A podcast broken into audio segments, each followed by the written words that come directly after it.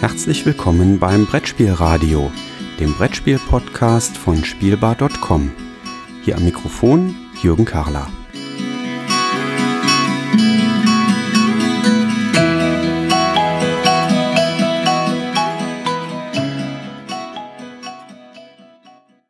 Liebe Zuhörer, herzlich willkommen hier zurück im Brettspielradio. Ich freue mich, dass ihr den äh, ja, das Abonnement des RSS-Feeds noch nicht beendet habt, so nach dem Motto, ach, da sind ewig keine Episoden gekommen, das können wir jetzt löschen.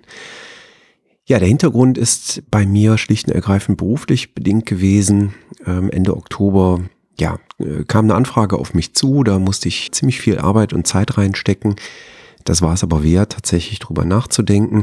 Und äh, ja, ein Projekt hat darunter gelitten und das war hier das Brettspielradio. Insofern freue ich mich jetzt aber umso mehr, dass das Brettspielradio weitergeht. Und äh, ja, gemäß der Nummerierung, die ich in der Vergangenheit benutzt habe, ist das jetzt quasi die Season 3, die losgeht.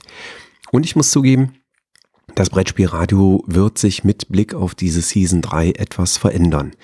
Es werden zukünftig feste Beteiligte hinzustoßen, die bislang im Brettspielradio ab und an mal vertreten waren. Und äh, daraus machen wir jetzt etwas Festes. Das erste, was ich da schon verkünden kann, ist, dass wir zukünftig zum 20. eines Monats eine feste Episode das Thema hier ins Brettspielradio reinnehmen werden.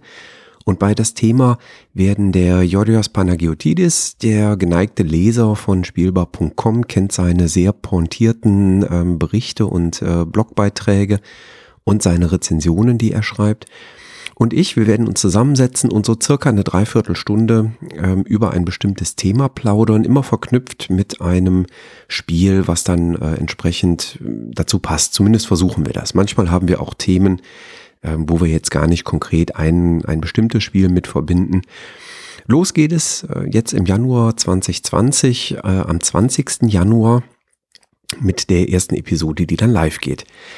Das bedeutet, es kann durchaus passieren, was bei dem ein oder anderen Hörer des Brettspielradios diese Episode jetzt gleichzeitig im äh, Podcatcher aufplöppt wie diese Episode hier, denn die geht am 19. Januar online.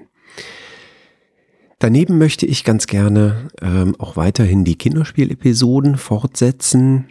Ähm, auch da werde ich zukünftig versuchen, die zu einem fixen Datum äh, fertig zu bekommen. Ich strebe an, das zum fünften eines Monats immer zu machen. Mal schauen, ob mir das dann tatsächlich auch so gelingt, wie ich mir das vornehme. Seid also gespannt, was im Brettspielradio alles so kommt. Ähm, im Hintergrund, hinter den Kulissen ähm, laufen noch Planungen, vielleicht auch noch mehr Veränderungen reinzunehmen. Ähm, ich bin ganz gespannt darauf. Die bisherigen Interview-Episoden, die ja Kern des Brettspielradios waren, die möchte ich auch gerne weitermachen. Ich möchte die aber nicht mehr in dieser Regelmäßigkeit, also in der Vergangenheit war das immer jeweils mittwochs, ja, platzieren hier in dem Podcast schlicht und ergreifend, weil sich Interview-Episoden manchmal schlicht und ergreifend schwierig planen lassen und dann auch schon mal einen etwas höheren ähm, ja, Nachbearbeitungsaufwand mit sich ziehen, so dass ich da schlicht und ergreifend gar nicht garantieren kann, dass das immer ähm, zum jeweiligen Mittwoch online gehen kann. Das ist eben ein Lessons Learned äh, aus den letzten Monaten, dass ich das äh, gar nicht so leicht hinkriege. Ich werde aber weiterhin auf Veranstaltungen mit Mikrofon und Aufnahmegerät unterwegs sein und äh, versuche spannende Persönlichkeiten aus der Spielebranche dann vors Mikrofon zu bringen.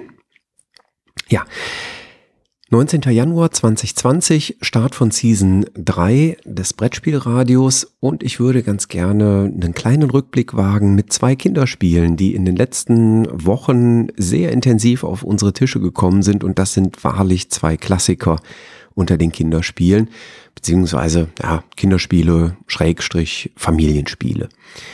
Das erste, was ich mir da schnappen möchte, ist das Spiel Zoloretto Junior. Zoloretto Junior ist bei Abacus Spiele erschienen, ein Spiel von Michael Schacht. Und das Junior deutet an, es gibt auch eine Senioren-Variante. Zoloretto war seinerzeit Spiel des Jahres, ganz verdient. Ist ein tolles Spiel des Jahres. Aber das Spannende, Zoloretto Junior ist quasi der Kernmechanismus von Zoloretto ähm, auf das Wesentliche zusammengedampft. Und das finde ich so schön daran. Ist ein Spiel, was ähm, ab einem Alter von circa sieben Jahren ganz gut funktioniert. Funktioniert zwei bis fünf Spieler, funktioniert auch in jeder Spielerzahl ganz hervorragend und man spielt so circa 20 bis 30 Minuten daran. Je nachdem, ähm, wie viele Spieler äh, wir sind, kann es äh, Richtung 30 Minuten gehen mit mehr Spielern. Wenn man es mit weniger Spielern spielt, dann geht das auch schon äh, in 20 Minuten durchaus zu spielen.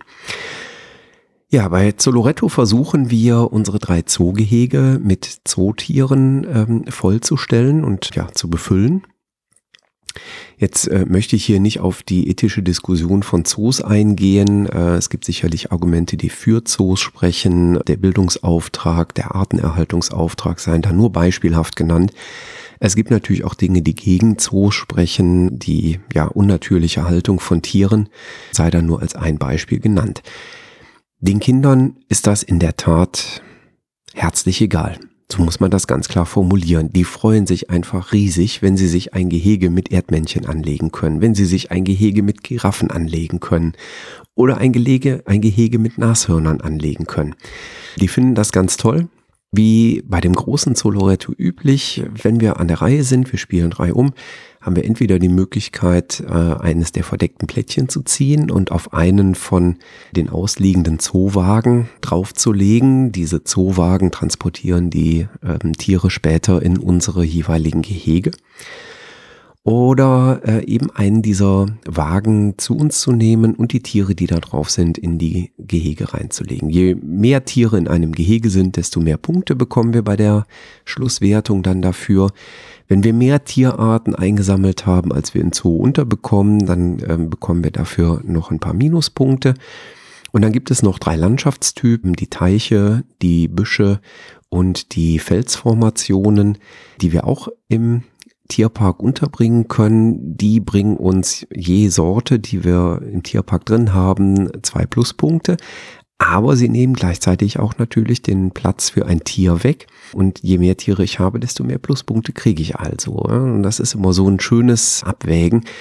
Und die Kinder lieben das einfach. Äh, das kann ich gar nicht anders formulieren. Das Material ist fantastisch. Die Kinder lieben es schon vor Spielbeginn auszuwählen, mit welchen Tiersorten wir spielen, weil je nach Spieleranzahl, wenn man nicht in voller Besetzung spielt, kommen eben einige Tiersorten raus und freuen sich dann eben diebisch, wenn sie äh, ihre Lieblingstiere reinbekommen in ihren Zoo und äh, mögen das ganz einfach. Und mit jedem Spielzug ist der Reiz wieder da. Soll ich noch ein verdecktes Blättchen ziehen oder nehme ich den Wagen? Der ist eigentlich ist der schon super für meinen Zoo. Und genau das ist der Kernmechanismus von äh, Zoo Loretto eigentlich und äh, runtergebrochen auf diesen Kernmechanismus ist tatsächlich Zoloretto Junior. Im großen Zoloretto gibt's dann noch die Münzaktionen, denen man Sonderdinge machen konnte. Die sind hier schlicht und ergreifend weggefallen.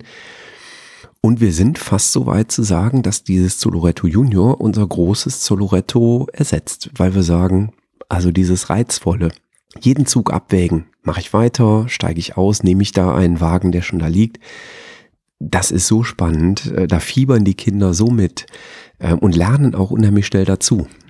Das fand ich auch faszinierend zu sehen. Also wir äh, haben das tatsächlich mit unseren Kindern an Weihnachten das erste Mal auf den Tisch gebracht und wie schnell die von Partie zu Partie so ein strategisches Gefühl entwickeln äh, und gar nicht mehr so kurzfristig denken, äh, so nach dem Motto, was ist, äh, ich hätte jetzt gerne diesen Wagen oder ich hätte ihn gerne noch nicht, sondern auch wirklich abwägen und lernen abzuwägen. Ah, das ist eine Tiersorte, die sammeln die anderen Spieler am Tisch nicht, die kann ich ruhig noch eine Runde drauf liegen lassen auf dem Wagen, die kann ich mir in der nächsten Runde nehmen und habe dann vielleicht eine bessere Auswahl sogar noch. Das ist richtig spannend zu sehen. Also definitiv eines der Kinder- und Familienspiele, die wir äh, uneingeschränkt empfehlen können. Zu Loretto Junior von Michael Schacht bei Abacus Spiele erschienen. Hat schon ein paar Jahre auf dem Buckel, ist aber immer noch erhältlich. Ja, und das andere Spiel, über das ich heute sprechen möchte, was eben auch über die Weihnachtsfeiertage bei uns sehr häufig auf den Tisch kam, weil die Kinder es plötzlich im, äh, ja, tatsächlich im Spieleregal der Erwachsenen eigentlich entdeckt haben. Ähm, ich hatte das wohl versehentlich nicht ins Kinderregal geräumt. Und als die dann mal mein Erwachsenenregal durchstöbert haben, äh, waren sie auf Heckmeck Junior gestoßen und haben das rausgezogen, haben gesagt, das wäre doch bestimmt auch ein Kinderspiel, das könnten sie doch spielen. Und da hatten sie völlig recht, denn das spielt sich äh, mit Kindern ab fünf Jahren richtig prima. Auch das funktioniert von zwei bis fünf Mitspielern und das spielt sich in ungefähr 15 bis 20 Minuten richtig fluffig durch.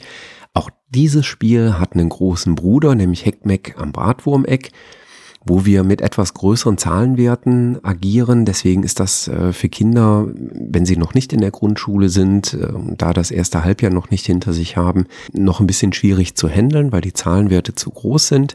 Aber Heckmeck Junior bricht das runter, weil man im Wesentlichen bis äh, acht oder neun ähm, zusammenrechnen muss. Und das geht tatsächlich noch mit Abzählen wunderbar.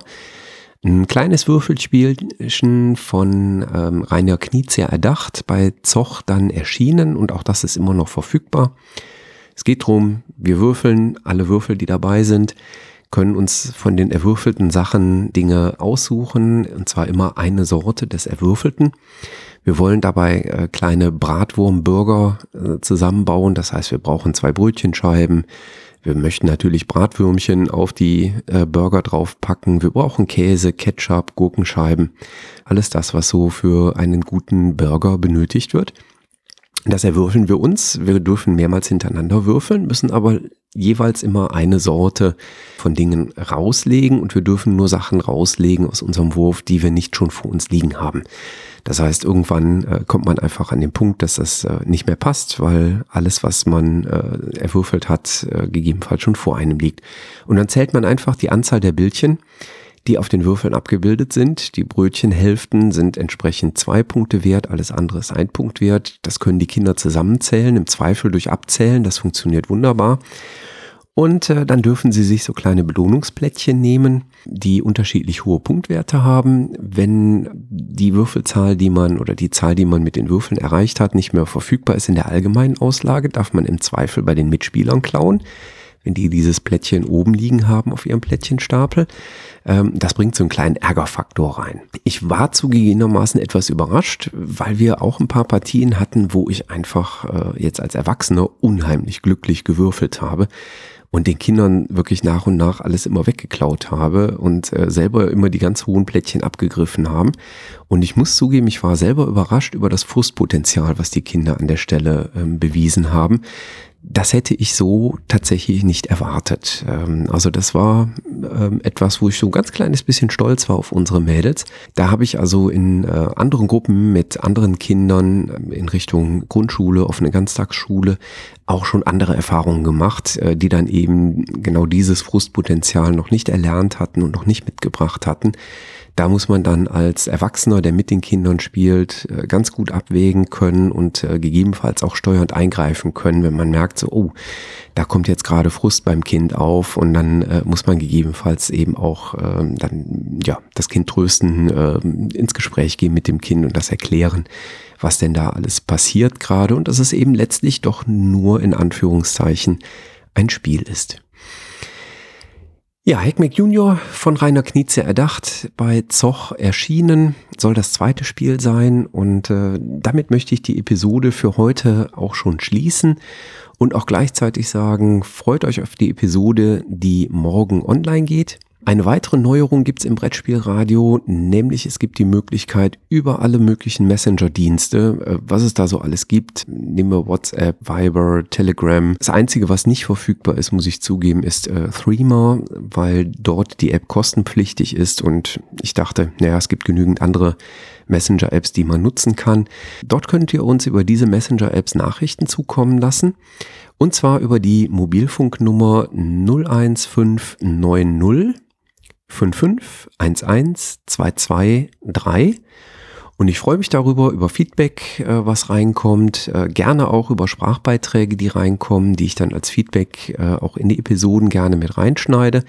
Und das gilt sowohl für die Episoden, die hier im Wesentlichen ich einsteuern werde, aber das gilt auch insbesondere für die Episoden, äh, die Jorios und ich unter dem Schlagwort das Thema dann zukünftig einbringen werden äh, und gilt sicherlich auch für die anderen Arten von Episoden, die da zukünftig dann über diesen Kanal ausgestreut und ausgespielt werden.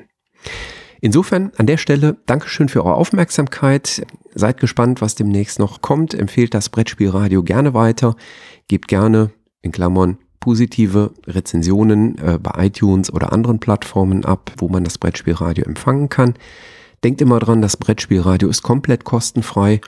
Solltet ihr das über einen Dienst hören, der für Podcasts Gebühren nimmt, äh, Abonnementgebühren, Einmalgebühren, was auch immer, dann schaut mal auf der Webseite spielbar.com oder brettspielradio.de. Dort findet ihr den RSS-Link und den könnt ihr in eure Podcatcher-App einfach so einbinden und bekommt das Brettspielradio auch kostenfrei dort auf die Ohren. Dankeschön fürs Zuhören und wir hören uns schon in Kürze wieder.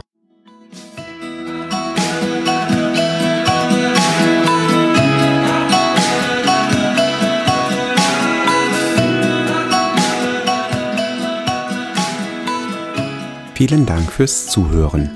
Feedback, Fragen und Anregungen bitte gerne an die E-Mail-Adresse info@spielbar.com als Kommentar direkt auf der Webseite spielbar.com oder in den Twitter-Feed spielbar-com.